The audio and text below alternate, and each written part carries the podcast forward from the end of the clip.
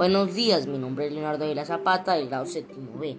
El día de hoy vengo a hablarles sobre el espacio geográfico y conservación para el desarrollo de las actividades propias del ser humano, enfocando a nuestro hermoso departamento norte de Santander. Considero que lo más importante es la conservación de nuestros recursos naturales, control de la explotación ilegal de minerales como el carbón.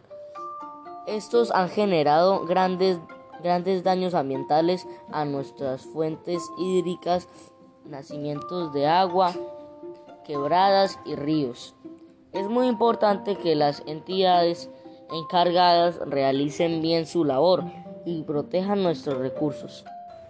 En nuestro departamento se contamina y se destruyó la naturaleza. Ayudemos a conservar el medio ambiente.